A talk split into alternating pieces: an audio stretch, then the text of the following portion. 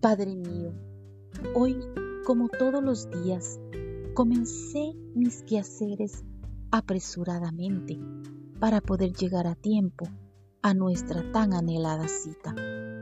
Quiero hablarte, Señor mío y Dios mío, de cosas que inquietan mi alma.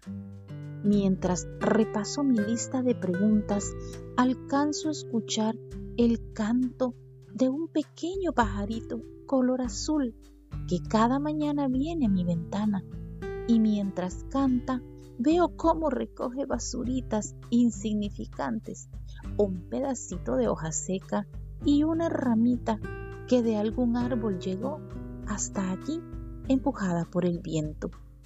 Qué sorpresa tan grande, mi señor. Al igual que yo, aquella hermosa avecilla estaba tan ocupada en sus labores que no me percaté de que mientras ella cantaba feliz, yo vivía preocupada por aquel nuevo día y por las cosas que quería preguntarte. Cosas que al final resultaron ser tan triviales, Señor, cuando escuché esta mañana que acompañada del canto de la avecilla azul, había un coro que cantaba al unísono con ella desde un pequeño nido que había construido con tanto amor. ¡Qué ironía!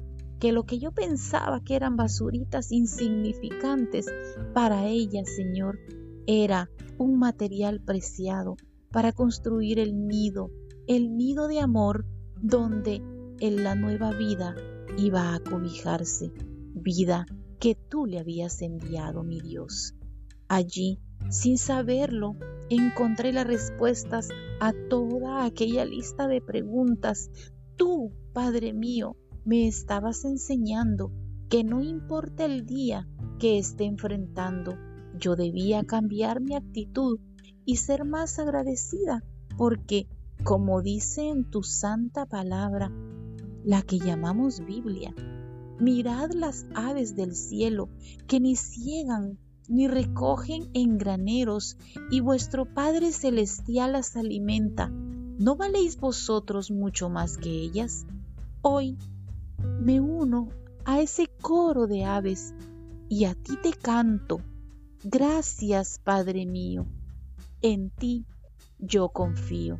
Atentamente, tu hija.